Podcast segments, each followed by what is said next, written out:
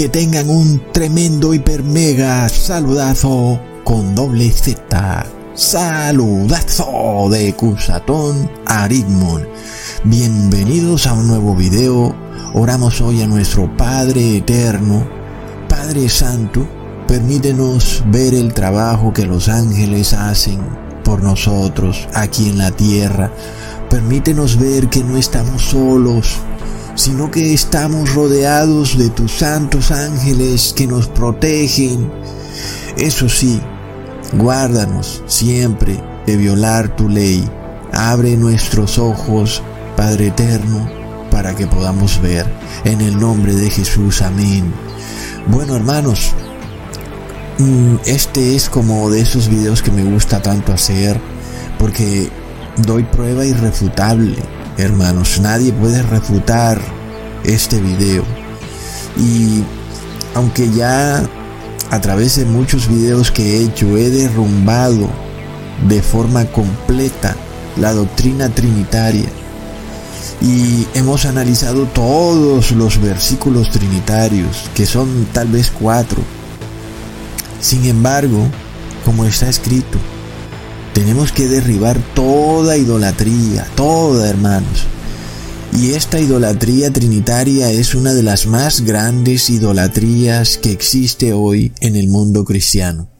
Qué curioso, hermanos, que la palabra trino no es ni siquiera una palabra griega, que fue el idioma original de la Biblia en latín. La palabra trino es una palabra del latín, una palabra del imperio romano.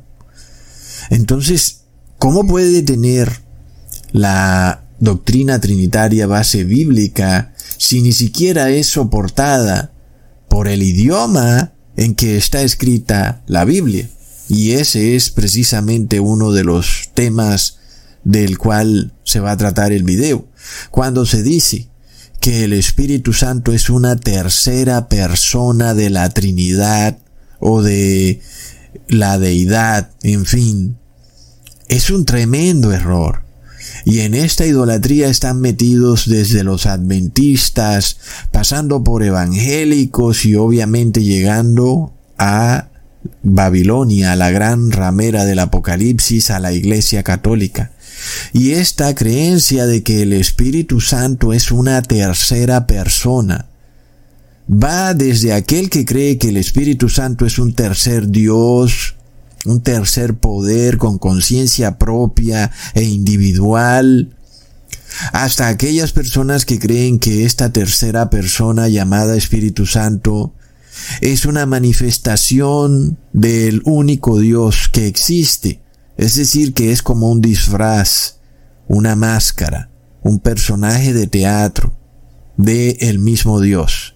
En todo caso, ambos conceptos están totalmente equivocados, no son bíblicos y de hecho, en la Biblia no encontramos por ninguna parte la frase, abro comillas, el Espíritu Santo es una tercera persona. ¿Mm? Cierro comillas. Sin embargo, como a los apóstatas les cuesta tanto trabajo entender algo que es tan simple y necesitan mil y una pruebas de que sus creencias son falsas, pues nosotros les vamos a dar mil y una pruebas, hermanos. A ver, para que no tengan excusa el día del juicio. Y vamos a probar en este video que el Espíritu Santo no puede jamás ser llamado una tercera persona, ni es una tercera persona es un concepto totalmente antibíblico, no aparece en la Biblia, es algo inventado por el ser humano. Y para empezar recordemos lo que significa la palabra persona. Es decir, vamos a la etimología, no vamos a mirar simplemente el diccionario, vamos a el origen de esta palabra. ¿Qué es lo que significaba en sus orígenes? Inicialmente como ya les he dicho, es una palabra que también viene del latín. La palabra persona no hace parte del idioma griego, es una palabra exclusiva del idioma latín. Como sabemos, la Biblia no fue escrita en latín, aunque la Iglesia Católica quiso bloquear todas las Biblias escritas en el idioma original y dejar que solo fuera posible acceder a su Biblia escrita en latín, la realidad es que la Biblia no fue escrita en latín, fue escrita en griego, y eso nos tiene que decir mucho, hermanos. El hecho es que precisamente la palabra persona no es una palabra que se encuentre en el idioma griego original con el que fue escrita la Biblia. No aparece por ningún lado. Es decir, hermanos, que nosotros, si vamos a pensar que en nuestras Biblias encontramos la palabra persona, podemos buscar un versículo donde se hable de persona y aparezca esta palabra persona, tenemos que entender que esa palabra no es bíblica. Y eso nos tiene que decir muchas cosas. Por supuesto, el video va a ser un poco extenso para que podamos entender el por qué, aunque esa palabra no es bíblica, en algunos casos nosotros podemos acomodarla y entenderla, aunque se hable de persona, pero no es una palabra bíblica. Y es que es una palabra que nos lleva a confusión, que nos lleva a un terrible error. Y este es el error, que se ha introducido una doctrina que tampoco aparece en la Biblia, en donde Dios es uno, pero se manifiesta en tres personas. Plop. ¿Mm? Y luego es que ni siquiera la palabra persona hace parte del idioma original con el que fue escrito la Biblia. Por supuesto que de todas formas, como les digo, vamos a encontrar en nuestras Biblias la palabra persona. Pero de nuevo dicha palabra no se encuentra en el idioma original. Es decir, ya de plano, es como muy ilógico declarar que el Espíritu Santo es una tercera persona, si ni siquiera esa palabra está en la Biblia. Y parece muy evidente el por qué la palabra persona no está en el idioma griego original en que se redactó la Biblia, y es porque la palabra persona significa en su etimología original una máscara, un personaje ficticio.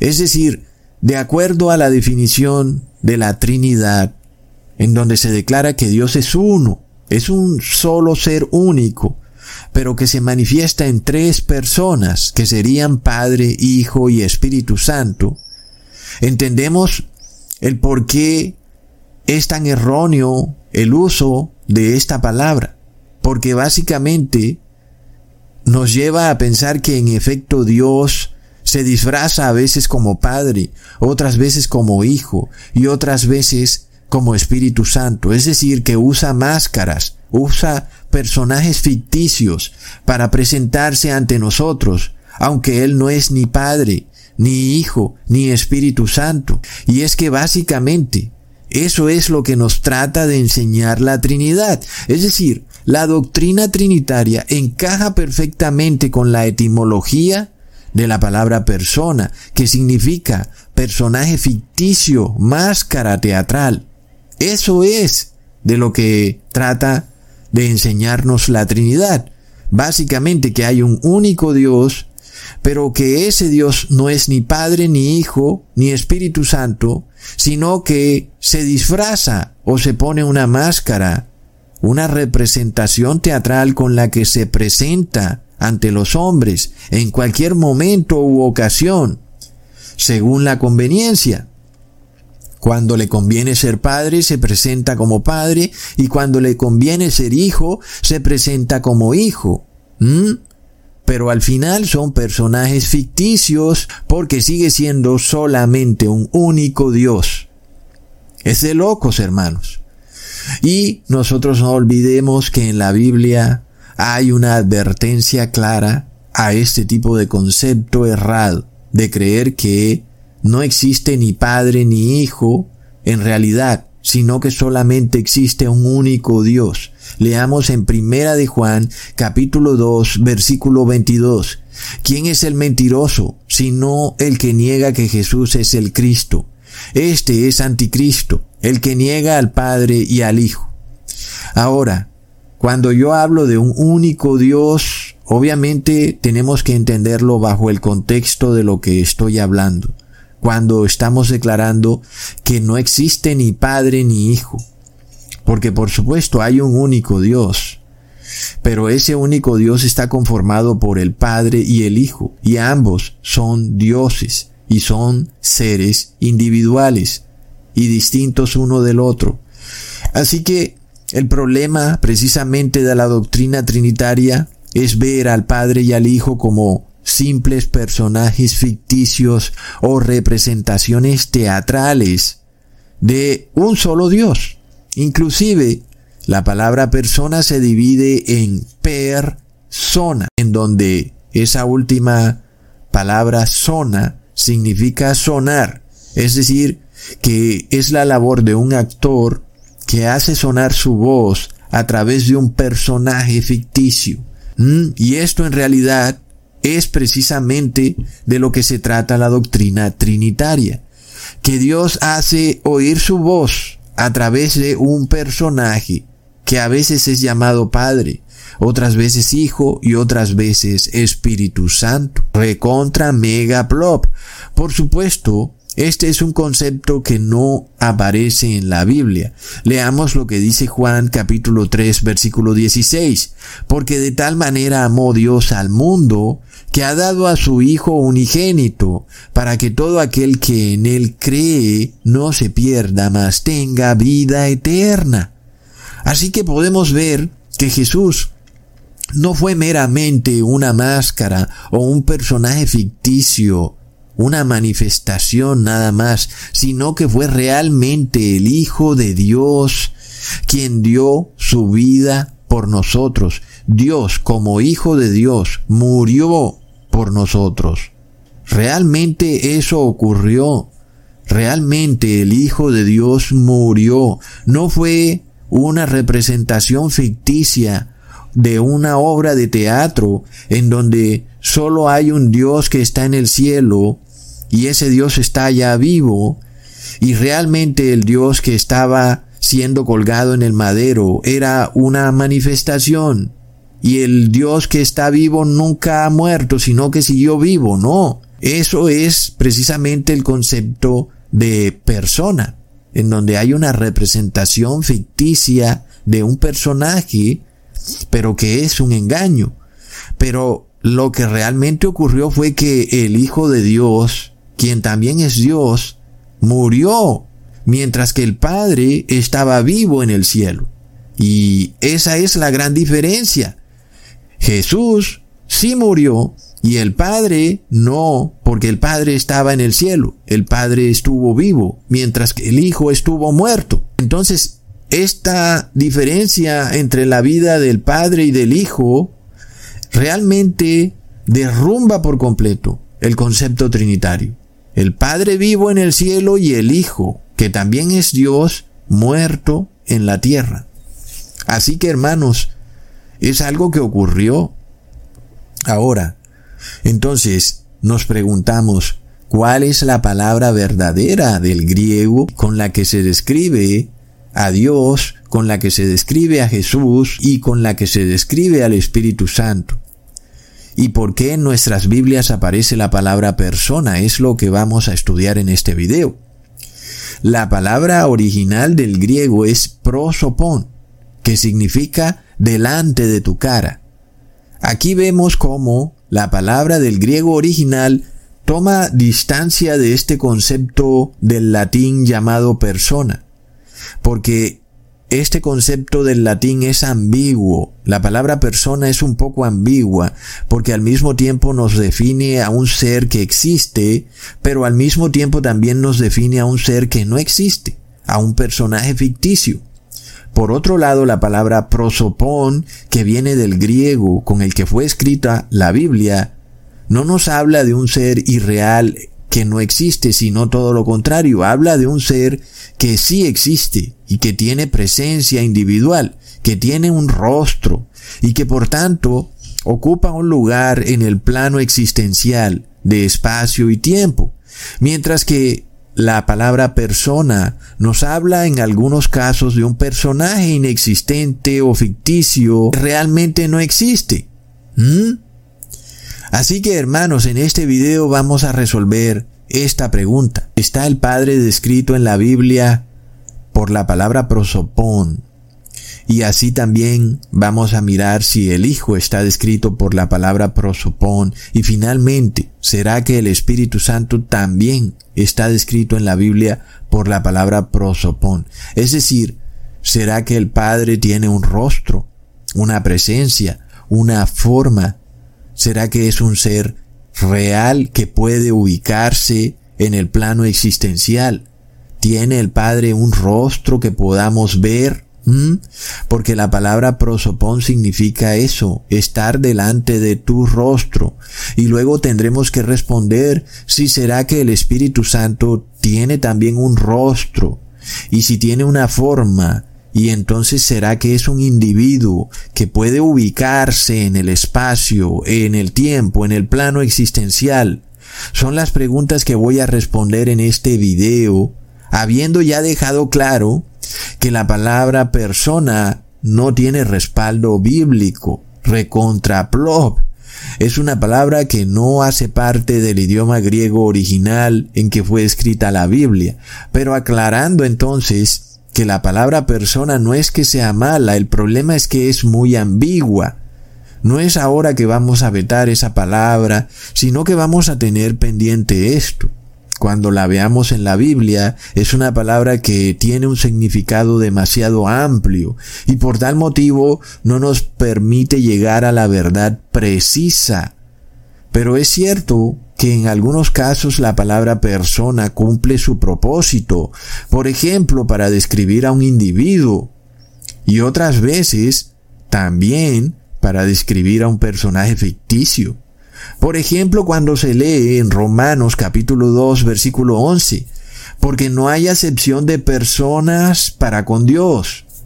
Vemos aquí que se nos declara que para Dios no importan las máscaras que usan los seres humanos, los seres humanos somos dados a ponernos disfraces, personajes que nosotros mismos inventamos.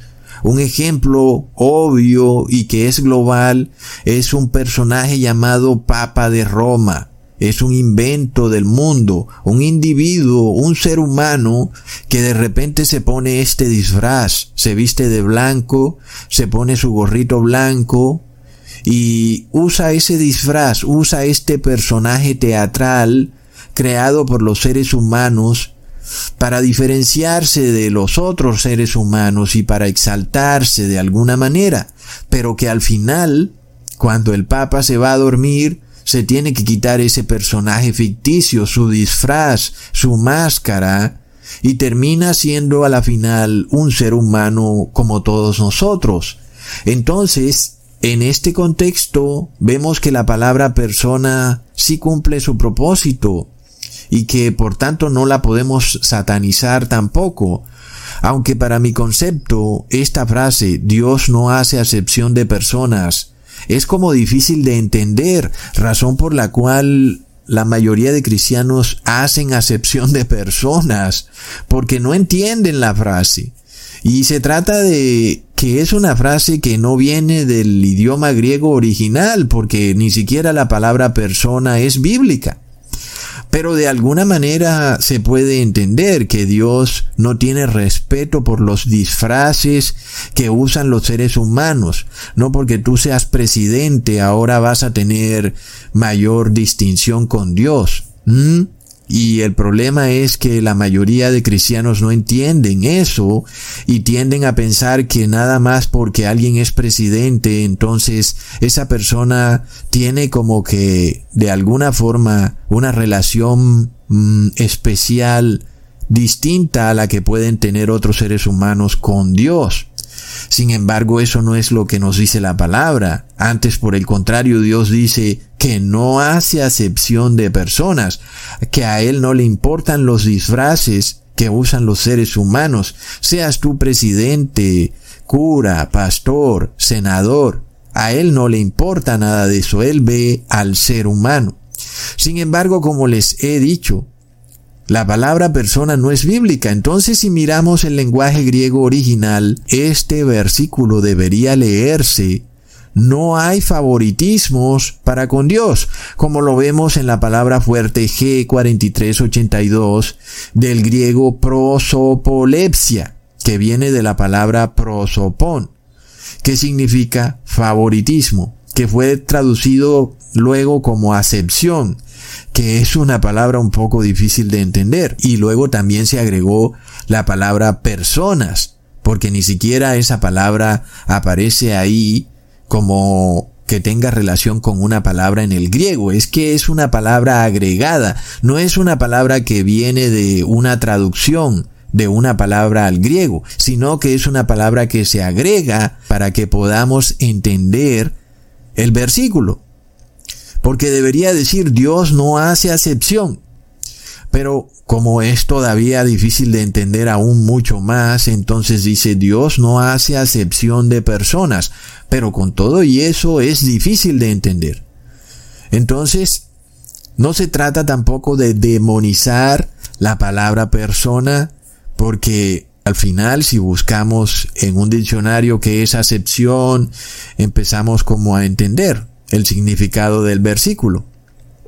Pero por ejemplo, en este caso, en Romanos capítulo 2, versículo 11, vemos que se cumple el propósito en la traducción de darnos a entender que Dios no se fija en las máscaras que usan los seres humanos, no porque el Papa de Roma se vista de blanco y tenga un anillo de oro y su gorrito blanco y esté sentado allá en esa mansión multimillonaria, no por eso ya él tiene alguna relación especial para con Dios, como él mismo le hace creer al mundo haciéndose llamar vicario de Cristo, nada más porque es el presidente del Vaticano. Entonces él dice que él ya tiene una relación distinta y superior con Dios a la que pueden tener los otros seres humanos, lo cual es un concepto totalmente antibíblico, es algo que antes por el contrario, todos los apóstoles rechazaron tajantemente y cada uno de ellos, inclusive también los que escribieron evangelios en la palabra, rechazan eso de hacerse acepción de personas, de creerse superior a otros por el solo hecho de tener un disfraz, una máscara, en el sentido de que se visten de alguna manera especial, con vestiduras largas, para hacerle creer a las personas de que tienen un contacto especial con Dios. Entonces ya vemos cómo está la cosa. Es el mismo caso que ocurre, por ejemplo, con los médicos. Y entonces, cuando los vemos vestidos con su bata blanca, tenemos una imagen de ellos, pero luego ellos se quitan su bata blanca y son un ser humano como cualquier otro, sujetos a las pasiones humanas. No son semidioses. Plop. Cuidado, no se puede hablar del tema. Bueno, pero empezamos entonces a ver que la traducción más exacta debería ser Dios no tiene favoritismos. Eso sería perfecto porque es tan fácil de entender. Y sin embargo vemos que con esta traducción de que Dios no hace acepción de personas, las personas no entienden eso y la Iglesia Católica se aprovecha de este tipo de traducciones con un lenguaje un poco difícil de entender, precisamente para ella hacer acepción de personas. Recontra, prop.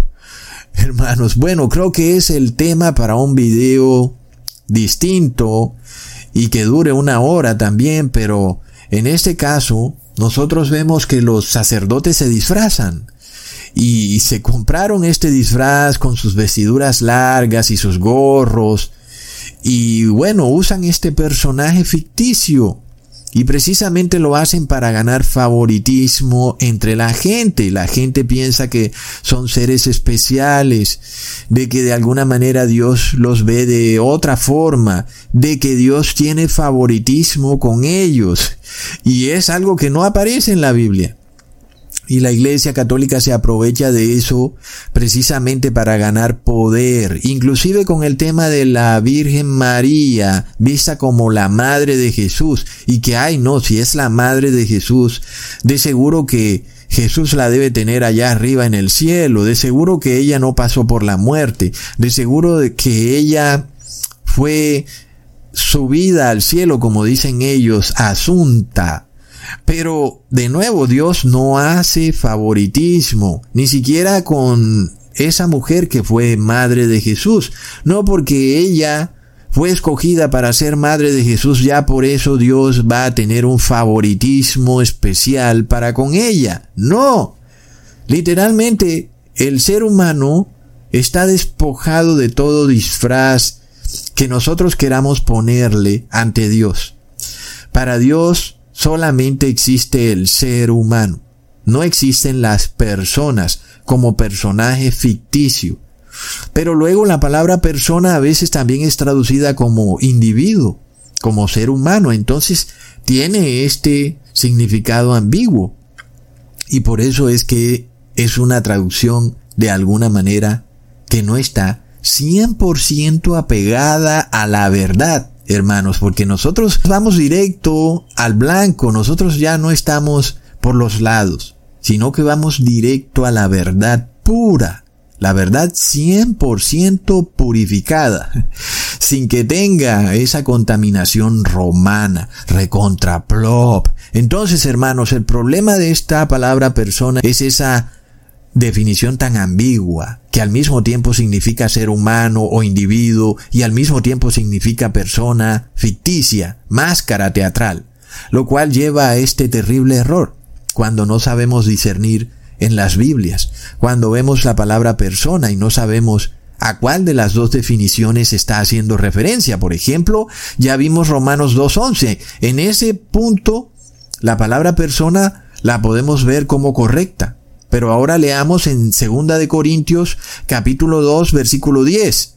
Y al que vosotros perdonareis, yo también, porque también yo lo que he perdonado, si algo he perdonado, por vosotros lo he hecho en persona de Cristo. Entonces, ahí tenemos el problema de la ambigüedad de la palabra persona, la cual puede llevarnos a entender que Cristo es un ser individual, como hemos dicho que Cristo es un ser humano, pero luego también podría llevarnos a entender que el apóstol Pablo nos está diciendo que Jesús es la segunda persona de la Trinidad, o que Jesús es un personaje ficticio, que es una manifestación de un único Dios, de acuerdo a la etimología de la palabra persona, y que luego Jesús es una máscara, un símbolo, y que lo que él está diciendo es que él ha perdonado a todos en este símbolo usado por Dios para manifestarse al mundo, pero que realmente el Hijo de Dios no murió, porque Dios estaba arriba, vivo allá en el cielo, y Dios nunca murió.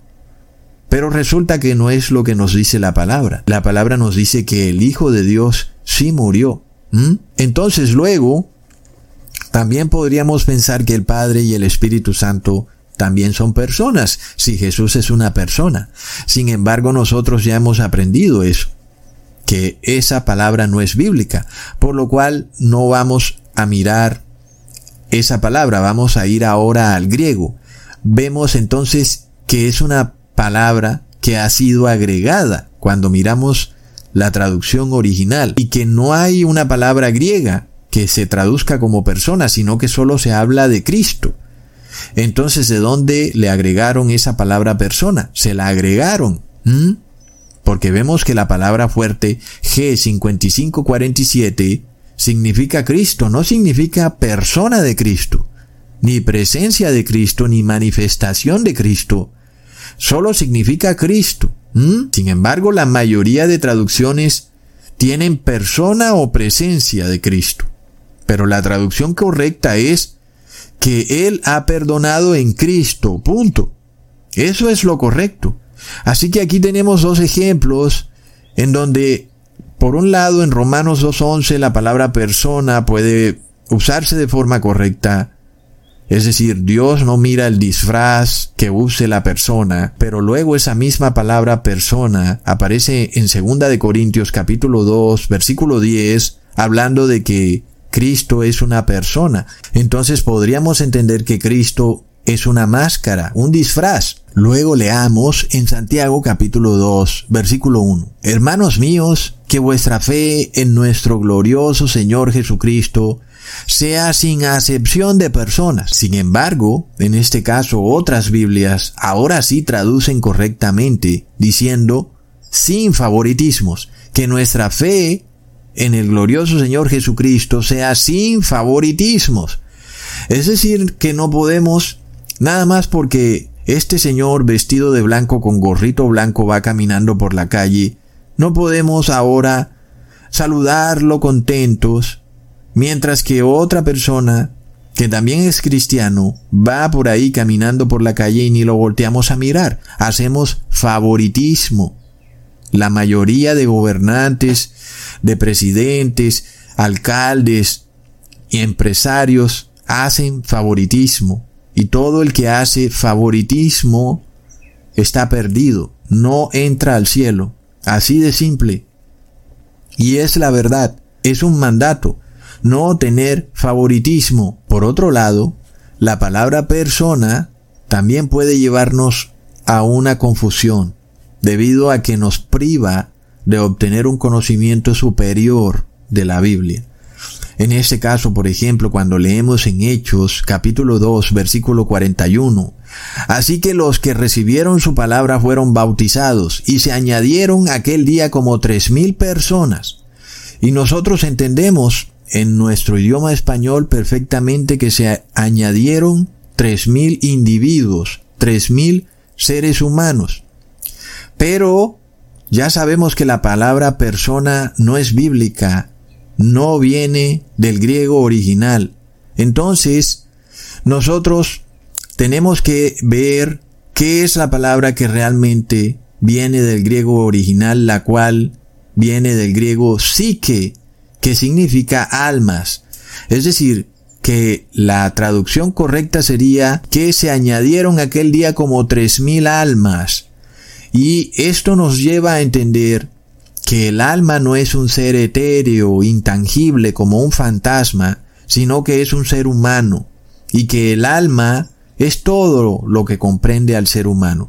No solo su concepción física, sino también su concepción espiritual.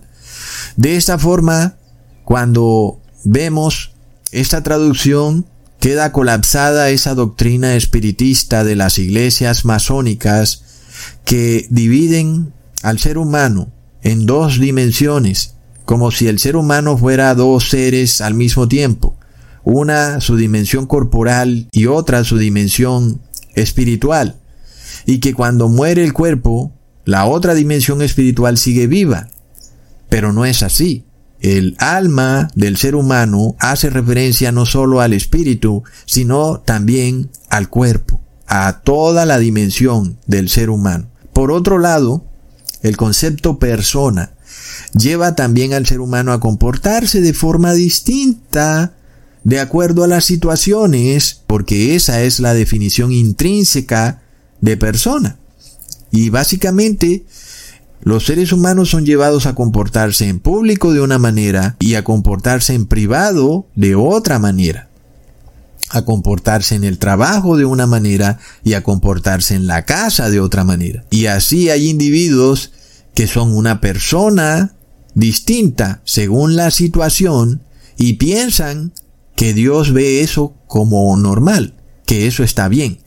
Y esto llega al punto en que las personas o los individuos actúan mal en ciertas situaciones y luego actúan bien en otras situaciones y piensan que Dios va a sumar y que va a tomar todas las buenas acciones y se las va a restar a las malas acciones y si la resta dio que hay más buenas acciones que malas acciones, entonces Dios va a salvar a ese individuo. Porque el individuo es llevado a creer que puede tener distintas personas y que eso es aceptable para con Dios. Leamos en Romanos capítulo 2 versículo 9. tribulación y angustia sobre toda persona humana que obra lo malo, el judío primeramente y también el griego.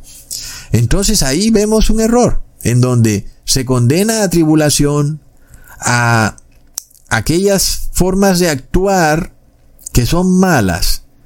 Pero luego muchos cristianos entonces piensan, ok, entonces tengo una persona que actúa mal, pero puedo tener otra persona que actúa bien. Y de esa forma Dios me va a salvar. Porque es normal que el ser humano tenga varias personas. Soy de una forma en el trabajo y actúo de otra manera en mi casa. Soy de una forma en la iglesia y actúo de otra forma en la calle. Y este es el problema de la palabra persona porque lleva esa connotación ambigua de que puedes usar personajes ficticios o máscaras. Y precisamente de ahí se deriva la palabra personalidad. Y el ser humano es llevado a creer que puede tener una personalidad mala en ciertas ocasiones y una personalidad buena en otras. Por ejemplo, los gobernantes hacen esto. Ellos ponen una máscara cuando están gobernando y ponen otra máscara en privado. Sin embargo, si miramos la traducción correcta de este versículo, nos dice que Dios está mirando es el alma humana. Y el alma que actúe mal, pues sobre esa alma recaerá la tribulación. Es decir, que el ser humano no podrá decir ante Dios que ha hecho obras buenas cuando actuó bien y que esas obras buenas anularán sus obras malas cuando actuó como persona mala. Porque Dios no está mirando a la persona, está mirando el alma, a todo el ser. Y el hecho de que tú hagas algo malo y no te arrepientas, aun y cuando hagas otras cosas buenas, eso no te va a salvar, porque tienes este problema de tener dos personas dentro de ti, dos personajes ficticios, uno que actúa bien, otro que actúa mal. Plop. Y este error lo vemos también en el concepto trinitario, en donde el mismo Dios es visto por el mundo en diferentes funciones teatrales. La mayoría de cristianos ven al Padre como ese Dios malo del Viejo Testamento, un Dios abusivo y tirano. Y, por otro lado, la mayoría de cristianos ve al Hijo como ese Dios bueno del Nuevo Testamento. Es decir, que Dios tiene estas personalidades. En el Viejo Testamento fue malo, en el Nuevo Testamento fue muy bueno. Y el Espíritu Santo es un Dios neutral, que no es ni malo ni bueno. Es decir, entonces Dios tiene esas tres personalidades, así como nosotros también podríamos tener entonces dos o tres personalidades y actuamos mal, por ejemplo, en nuestra casa, pero luego en el trabajo tenemos otra persona. Entonces, finalmente es un concepto que no es bíblico y de esta forma les he probado que la palabra persona lleva a muchos errores, a mucha confusión no solo en el campo de entender a Dios, sino también en el espiritismo y aún en la forma de actuar del ser humano. Entonces, ahora que hemos probado que llamar al Espíritu Santo como tercera persona es un error fatal, no solo porque esa afirmación no es bíblica, sino porque además la palabra persona no aparece en la Biblia. Entonces vamos a buscar la palabra bíblica correcta como les había prometido al principio del video, la palabra que define al Padre como un ser individual, no como un personaje ficticio. Y lo mismo para el Hijo. Y luego vamos a investigar si eso también ocurre con el Espíritu Santo, si es un personaje individual y único que ocupa un lugar en el espacio y en el tiempo. Y la palabra correcta para mencionar la presencia del Padre en el griego original es prosopón, que algunas Biblias traducen como persona o faz, pero que realmente significa rostro dándonos a entender que el Padre es un ser único e individual que sí tiene un rostro. Y luego, entonces, vamos a ver si el Espíritu Santo también tiene un rostro que se pueda ver.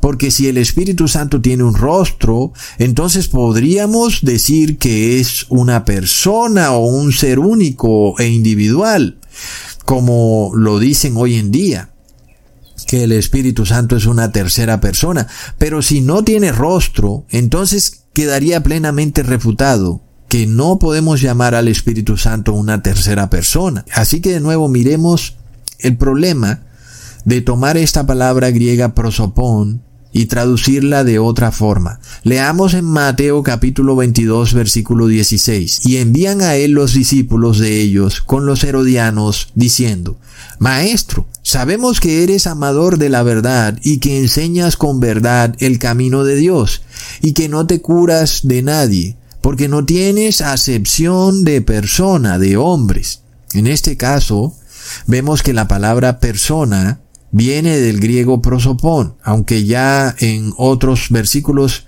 les había mostrado que muchas veces es una palabra agregada, que ni siquiera tiene una palabra griega que la sustente. En este caso han tomado la palabra prosopón y la han traducido como persona. Sin embargo, la palabra prosopón significa rostro, presencia, aspecto o apariencia de un individuo, aunque en este caso ya hemos visto que hacer acepción de personas es algo que lo podemos entender. El problema es que la palabra persona tiene un significado muy amplio.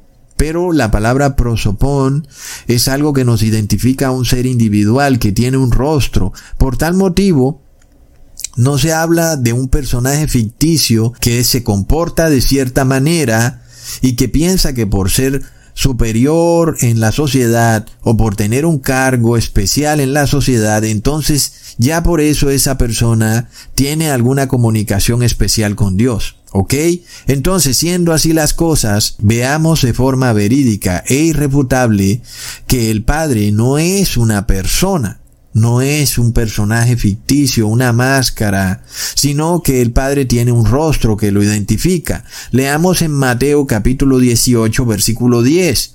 Mirad que no menospreciéis a uno de estos pequeños, porque os digo que sus ángeles en los cielos ven siempre el rostro de mi Padre que está en los cielos. Entonces, hermanos, ya sabemos que la palabra rostro viene correctamente traducida del griego prosopon, que en el anterior versículo les mostré que fue mal traducida a persona. Tomaron la palabra prosopón y la tradujeron como persona. Aquí, en este caso, está bien traducida la han traducido como rostro. Y eso nos da un conocimiento muy preciso, porque entendemos, sin lugar a dudas, que el Padre es un individuo único, porque tiene un rostro, ¿ok? Y por tanto, ese rostro no puede ser visto como una máscara, como nos da a entender la palabra persona, sino que es en sí un rostro real, y que es un rostro que los ángeles del cielo ven todos los días. Y entonces eso también nos lleva a entender que el Padre tiene una presencia específica. Es decir, el Padre puede ser encontrado en un lugar en el plano existencial. Como Dios lo dijo, el Padre está arriba, está en el cielo. Entonces, esta palabra o este versículo nos muestra que los ángeles ven y contemplan al Padre, lo pueden ver, ven su rostro. Y entonces no es un personaje ficticio, no es una manifestación, no es una máscara nada más, sino que es un ser real que es único y que no es una manifestación. De esta forma queda probado de manera irrefutable que el Padre no es la primera persona de la Trinidad, sino que es el Padre, que es real, que existe, que tiene un rostro y que los ángeles lo ven. De esto nos da la palabra testimonio cuando leemos en Santiago capítulo 1 versículo 23 al 24, porque si alguno es oidor de la palabra, pero no hacedor de ella, este es semejante al hombre que considera en un espejo su rostro natural, porque él se considera a sí mismo y se va, y luego olvida cómo era. Entonces, hermanos, cuando miramos nuestro rostro en un espejo, tenemos la oportunidad de saber cómo somos. Nos vemos como individuos únicos e irrepetibles. Sin embargo, la gran tragedia para quienes no guardan la ley de Dios es que llegará el día en que dejarás de ser, dejarás de existir, nunca más verás tu rostro. Esto nos confirma entonces que el rostro es algo real, que el Padre es un ser real, único e irrepetible, que puede ser visto, que puede ser contemplado. Y aunque los seres humanos no lo han visto, los ángeles del cielo sí lo han visto. Así que ahora vamos a mirar si Jesús también tiene un rostro único e irrepetible, no solo en su forma humana, que sabemos que los judíos vieron a Jesús, los fariseos, en fin. No necesitamos probar mucho de eso, como está escrito en Isaías capítulo 53 versículo 2, subirá cual renuevo delante de él y como raíz de tierra seca. No hay parecer en él, ni hermosura. Le veremos, mas sin atractivo para que le deseemos.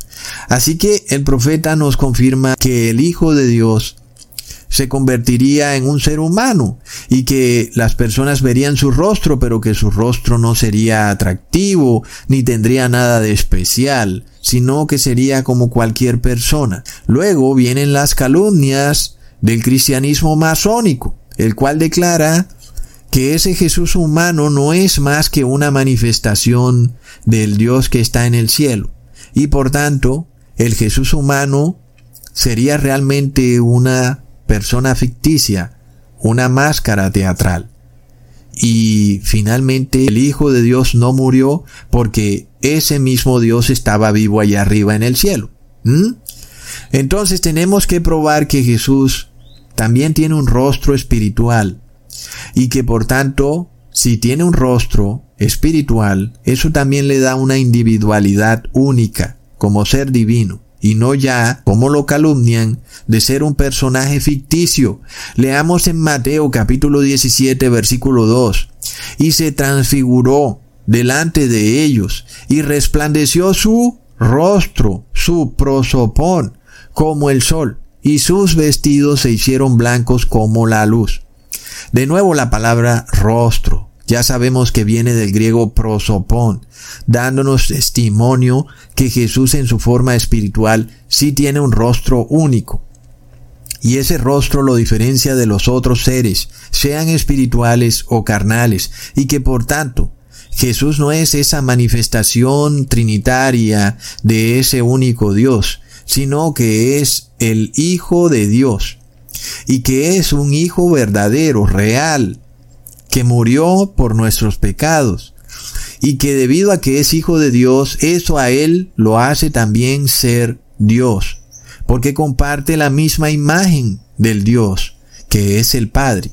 Ahora, ya les he probado que el Padre tiene un rostro único, que puede ser visto por los ángeles y que de hecho todos los días ven el rostro del Padre, y que Jesús en su forma espiritual también tiene un rostro único que fue visto por los apóstoles cuando Jesús se transfiguró delante de ellos. Ahora nos queda buscar si el Espíritu Santo tiene un rostro, prosopón, y si ha sido visto por alguien, sea por algún ser humano o por ángeles. Y como se imaginarán, tal cosa no aparece en la Biblia por ningún lado. Recontra mega plop. No solo eso, sino que Jesús tajantemente nos da el conocimiento de saber que el Espíritu Santo no tiene rostro y que no se puede ver. Leamos en Juan capítulo 3 versículo 8. El viento, que significa también el Espíritu, sopla de donde quiere y oye su sonido, mas ni sabes de dónde viene ni a dónde va. Así es todo aquel que es nacido del Espíritu. Miremos esto tan interesante, hermanos, porque Jesús os dice, oye su sonido, pero no puedes verlo. Y ya sabemos que la palabra persona significa sonar, pero a través de una máscara que puede ser vista. En este caso, nos dice que el Espíritu Santo sí puede tener un sonido, pero que no puede ser visto. Aquí vemos entonces por otro lado, que la palabra viento en griego es la misma palabra que significa espíritu. Es decir, nadie lo puede ver, nadie puede encontrarlo en un lugar específico. porque no es un ser único e individual. Aquellos que son nacidos del Espíritu Santo dan testimonio que no se dan cuenta cuando empezaron ese proceso de nacer de nuevo, que no se dieron cuenta cuando empezaron a buscar la verdad y que el Espíritu Santo fue el que los fue guiando a encontrar la verdad, porque ellos andaban perdidos en el bosque de los pastores apóstatas. Plop. Entonces, la única vez que el hombre vio al Espíritu Santo de alguna forma fue cuando lo vieron descender en forma de paloma. Es decir, no hay rostro. El Padre tiene rostro, el Hijo tiene rostro, pero el Espíritu Santo es representado a los hombres como una paloma. Me parece que eso dice mucho, ¿verdad? Ahora, para entender este tema, debemos ver al Padre como un ser que tiene forma individual, tiene un rostro que ocupa un lugar en el plano existencial. El Padre está arriba en el cielo, pero además el Padre también puede verlo y oírlo todo. El Padre está en todas partes. Él tiene ese don llamado omnipresencia. Él puede verlo todo y ocupar todo el espacio y toda forma. Lo mismo también tenemos que decir del Hijo, porque es hijo del Padre, y de esa forma el Hijo tiene también un rostro, ocupa un lugar específico en el plano existencial con su presencia, pero también está en todas partes. Él también tiene el don de la omnipresencia. Puede estar en todo lugar y lo ve todo al mismo tiempo. Sin embargo, el Espíritu Santo es la fuerza espiritual del Padre que es transmitida a la raza humana a través del Hijo, que convierte a todo ser humano de su vida pecadora y lo transforma en un ser santo. Esto lo describió el ángel Gabriel con mayor exactitud. Leamos en Lucas capítulo 1 versículo 35. Respondiendo el ángel le dijo, el Espíritu Santo vendrá sobre ti y el poder del Altísimo te cubrirá con su sombra, por lo cual también el santo ser que nacerá será llamado Hijo de Dios.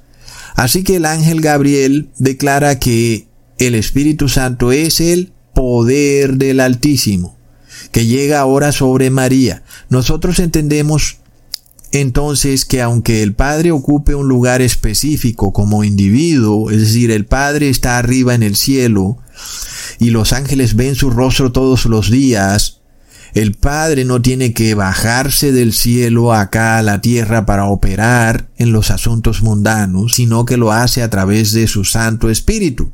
Asimismo Jesús, como Hijo del Padre, Él, aunque ahora también es ser humano, al mismo tiempo también es Dios, y ocupa un lugar en el cielo con su presencia individual, que no es el mismo lugar que ocupa el Padre.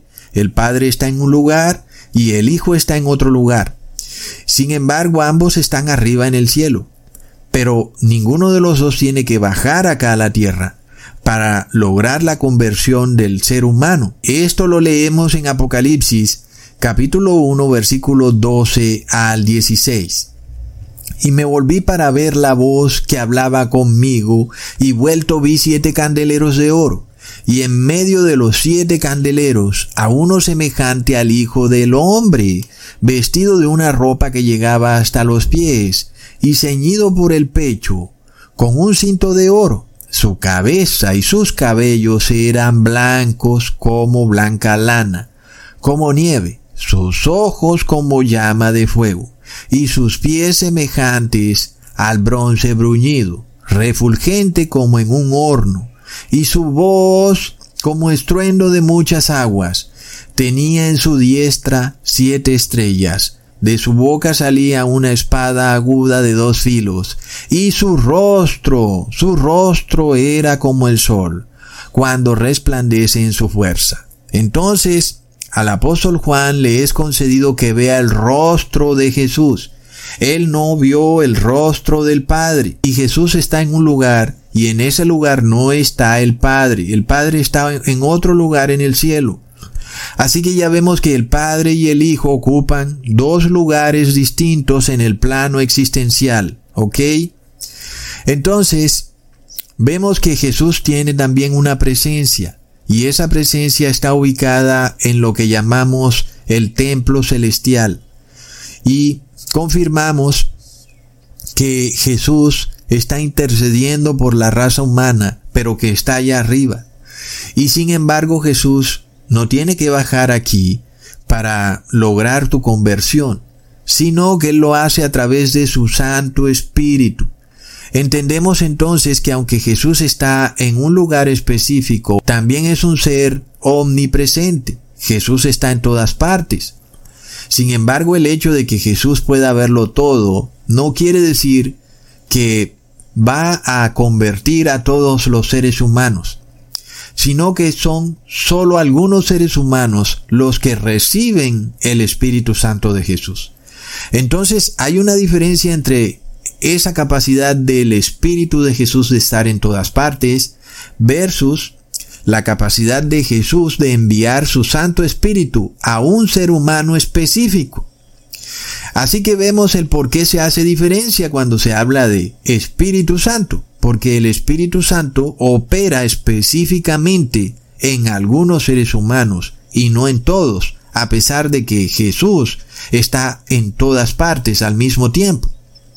Entonces, hermanos, nosotros leemos en Hechos, capítulo 1, versículo 8, pero recibiréis poder cuando haya venido sobre vosotros el Espíritu Santo, y me seréis testigos en Jerusalén, y en toda Judea, en Samaria, y hasta en lo último de la tierra.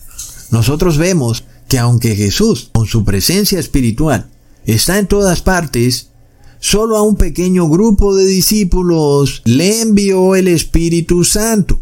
Ese poder, esa virtud, esa fuerza espiritual que transforma el corazón del ser humano, lo reprende de su maldad, lo lleva a arrepentimiento y finalmente convierte su corazón para guardar la ley. Ahora, curiosamente, los cristianos modernos seguían en un 100% por el Nuevo Testamento para entender quién es el Espíritu Santo.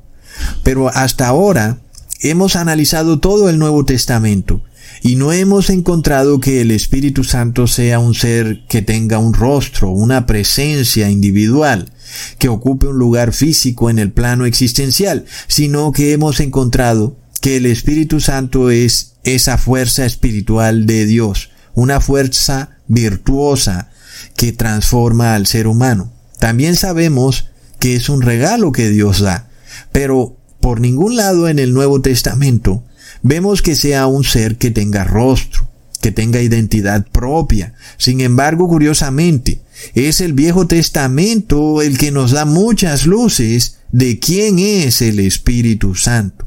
Leamos en Nehemías, capítulo 9, versículo 20. Y enviaste tu buen espíritu para enseñarles, y no retiraste tu maná de su boca, y agua les diste para su sed. En este versículo vemos confirmado todo lo que hemos aprendido y estudiado en este video. Y luego leamos en Joel capítulo 2 versículo 28 al 29. Después de esto derramaré mi espíritu sobre toda carne, y profetizarán vuestros hijos y vuestras hijas, vuestros ancianos soñarán sueños, y vuestros jóvenes verán visiones. Entonces, entendemos estas dimensiones que tienen el Padre y el Hijo por ser Dios. Y eso es algo que le cuesta trabajo entender al ser humano. El Padre y el Hijo son seres que tienen rostro y que tienen un lugar específico en el cielo. El Padre ocupa un lugar distinto al lugar que ocupa el Hijo. Sin embargo, también tanto el Padre como el Hijo son omnipresentes. Su espíritu puede verlo todo y puede estar en todas partes al mismo tiempo. Pero eso no quiere decir que en todas partes esté el Espíritu Santo. Ahí es donde se hace la diferencia. Solamente el Espíritu Santo opera sobre quienes lo buscan y lo desean y sobre aquellos que realmente se arrepienten. Entonces, la mayoría de personas o seres humanos en este mundo están poseídos, tienen espíritu inmundo. Sin embargo, Dios en su espíritu está presente pero esa persona no tiene el Espíritu Santo. Entonces vemos, hermanos, que por eso la palabra establece esta diferencia entre el Padre, el Hijo y el Espíritu Santo, lo cual no quiere decir jamás que hay tres personas o tres dioses en el cielo. Plop. Y por eso ahora ya podemos entender mejor Mateo capítulo 28 versículo 19 en donde Jesús le dice a sus discípulos que bauticen en nombre del Padre, del Hijo y del Espíritu Santo. Entendemos ya que el Padre y el Hijo tienen una presencia física en el cielo, ellos están allá arriba, nosotros estamos acá abajo, sin embargo, el Padre y el Hijo no van a bajar del cielo, sino que es a través de su Espíritu Santo que tenemos comunión con el Padre y el Hijo, aunque ellos sigan allá arriba. Si lo piensas bien, es un concepto muy fácil de entender. No sé por qué tanta confusión. Leamos en segunda de Corintios, capítulo 13, versículo 14. La gracia del Señor Jesucristo, el amor de Dios, que es el Padre, y la comunión del Espíritu Santo, sea con todos vosotros. Amén. Y muchos piensan que este versículo prueba la Trinidad. Sin embargo, es claro que si el Padre y el Hijo están físicamente en el cielo, ¿cómo podemos tener comunión con ellos aquí abajo en la tierra? Esa comunión solo es posible a través del Santo Espíritu de Jesús, el cual es llamado Espíritu Santo. Y sabemos que donde está el Hijo, ahí también está el Padre. Por eso el Espíritu Santo es también el Espíritu del Padre y del Hijo.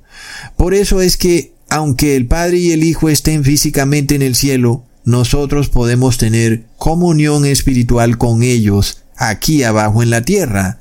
Y esta comunión espiritual no la puede tener cualquiera, a pesar de que el Padre y el Hijo están en todas partes, sino que solo son aquellos que reciben a Jesucristo en su corazón. Asimismo entendamos esto. Una cosa es recibir el Espíritu de Cristo y otra es recibir a Cristo en su segunda venida.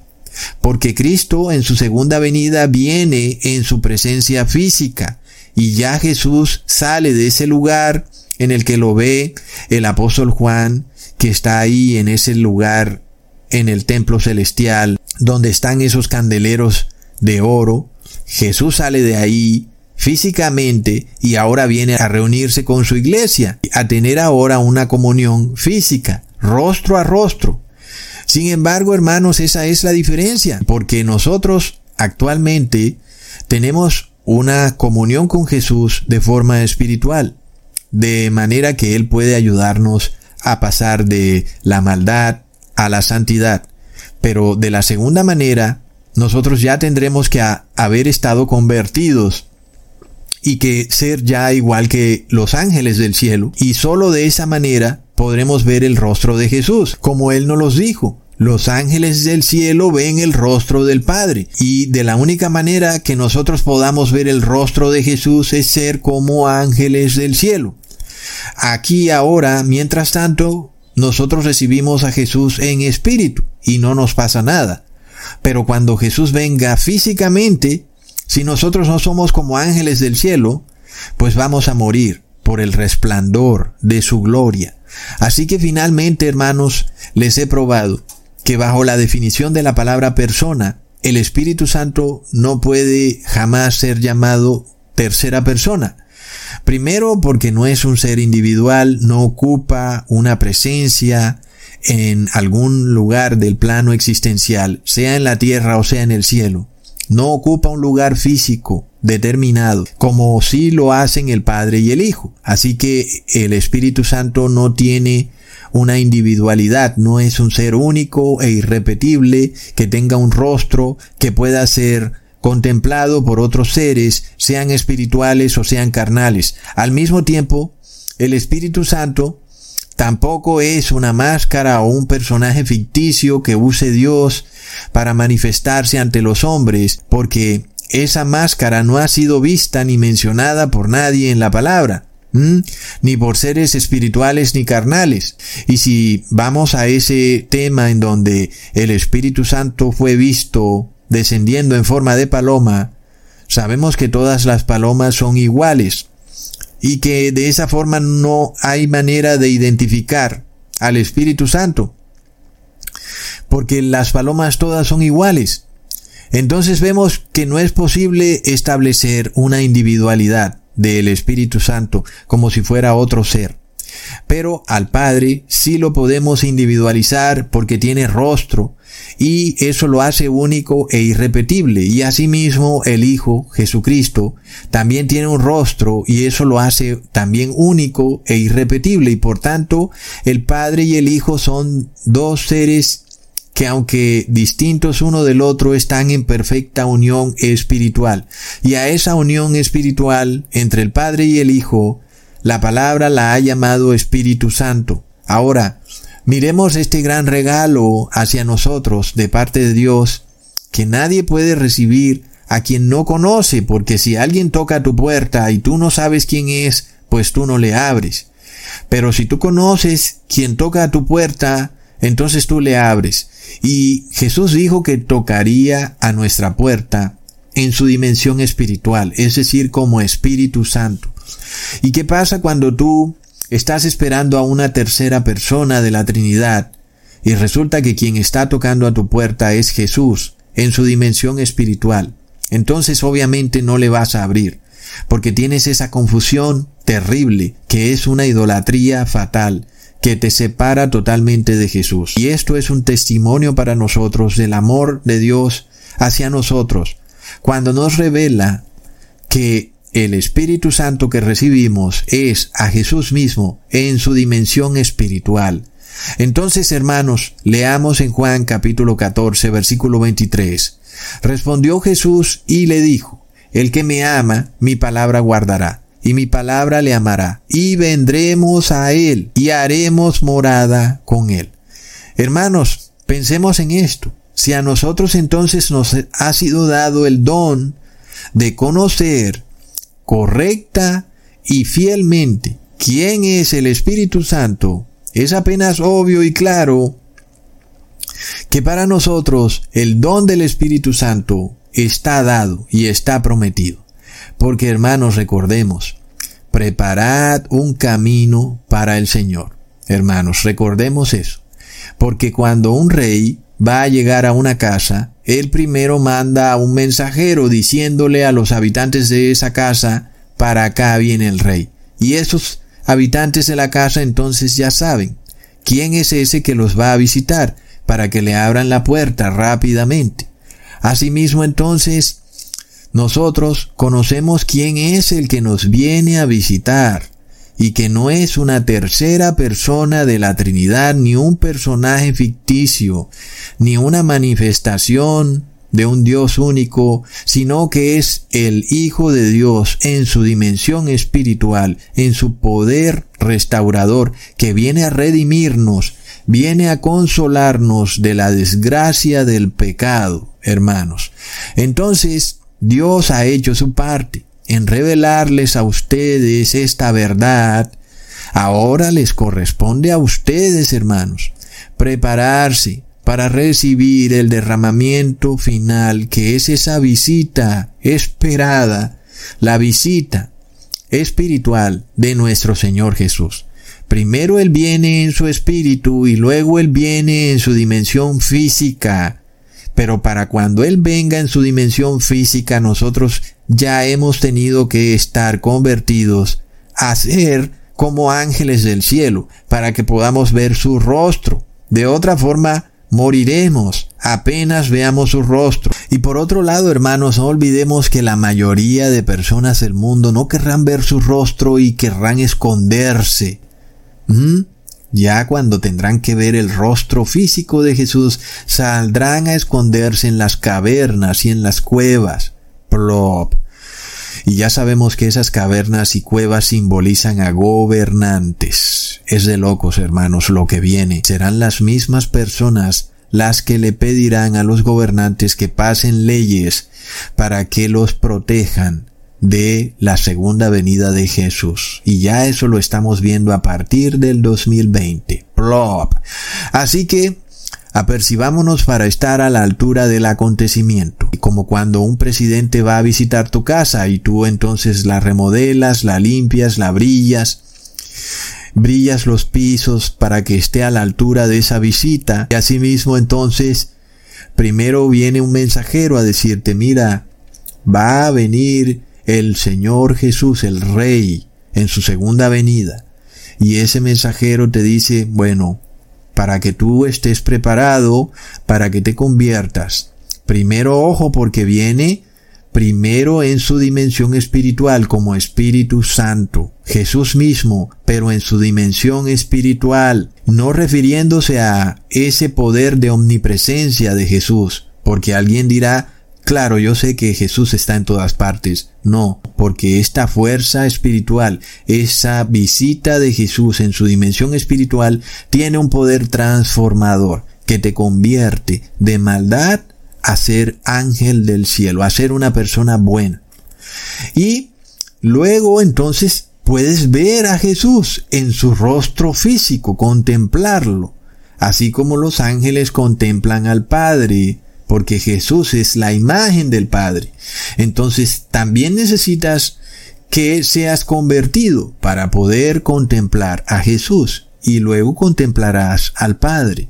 Entonces, hermanos, ya vemos cómo Dios nos llama, nos ha elegido para que estemos a la altura de esta gran visita del Rey de Reyes, hermanos. Y ya sabemos lo que les va a ocurrir. A los que no quieran contemplar su rostro van a salir huyendo. Es obvio que esos nunca recibieron la visita de Jesús en su dimensión espiritual, de Jesús como Espíritu Santo, nunca la recibieron y por eso no pueden mirar su rostro. Es impresionante, porque esos son los trinitarios, los que pensaban que Jesús era una manifestación nada más, y que no era realmente el Hijo de Dios, sino que era simplemente una máscara, un personaje ficticio. Bueno, ¿qué dirán cuando lo vean venir montado en ese caballo blanco? ¿Qué dirán? Ay, sí, mira, ahí viene la segunda persona de la Trinidad. Plop. ¿Mm? Porque verán su rostro y verán que es un ser real, que ocupa un lugar, una presencia. Entonces, hermanos, claro, saldrán huyendo Saldrán corriendo todos los que son trinitarios, los que dicen que hay tres poderes en el cielo y los que dicen que el Espíritu Santo es un tercer poder, una tercera fuerza, plop. No, no, no, hermanos. Es un desconocimiento total de quién es Dios y quién es el Hijo de Dios. Entonces, hermanos, demos gracias y démosle la gloria al Padre y al Hijo de este llamado que hemos recibido y estemos a la altura de ese llamado. Y bueno hermanos, antes de finalizar este video, quería hacerles esta advertencia porque, bueno, ustedes saben cómo es este sistema que lleva milenios, un sistema religioso masónico que usa la religión para obtener riqueza y que tiene el poder de cambiar el lenguaje. Y de esta forma introducen esos dogmas que no tienen base bíblica. Nosotros lo vimos con la palabra estauros, la palabra del griego original con el que se describe el instrumento en el cual murió Jesús, el estauros que es un madero, un poste o una estaca. Y es lo que está en la Biblia, lo podemos ver de diferentes maneras. Y de esa forma sabemos que Jesús no murió en una cruz, sino que murió en un poste de madera. Murió en un solo madero, no en dos maderos atravesados, sino en uno solo, que era un poste. Sin embargo, hoy en día si vas a Google y digitas el significado de la palabra estauros, es posible que te salga que el significado es una cruz. Y eso se debe a que ellos cambiaron el lenguaje. Y inicialmente, cuando se escribió la Biblia en el griego koine, la palabra estauros significaba madero o poste. Hoy ellos han cambiado el lenguaje y la palabra estauros significa cruz. Así que esto es a veces un poco difícil de encontrar así a primera vista lo que yo les explico y si a veces lo investigamos de rapidez podemos caer en una confusión porque lo mismo ocurre con la palabra prosopón. De repente ponemos en Google prosopon y nos puede salir algún sitio web inclusive a un Wikipedia, diciéndonos que significa máscara teatral. Y de esa forma establecen el vínculo entre prosopón y la palabra persona, un vínculo que en este video hemos desligado totalmente. Persona no tiene nada que ver con prosopón y sin embargo ellos han hecho este cambio en el lenguaje para introducir su fantasía trinitaria y que hay un único Dios que se muestra a los hombres a través de tres máscaras, la máscara del Padre, la máscara del Hijo y la máscara del Espíritu Santo, lo cual ya hemos visto por completo que no es bíblico. Y para nosotros dar una prueba irrefutable de que la palabra prosopón no significa máscara como se nos quiere hacer creer hoy en día en algunos sitios web. Simplemente miramos cómo se ha traducido mayormente la palabra prosopón en la Biblia y vemos que la mayoría de las veces se ha traducido como rostro o como cara, como presencia, como contorno, pero jamás se ha traducido como máscara. Entonces ahí tenemos un indicio clarísimo de que prosopón nunca significó máscara, sino que significó el rostro verídico de un ser.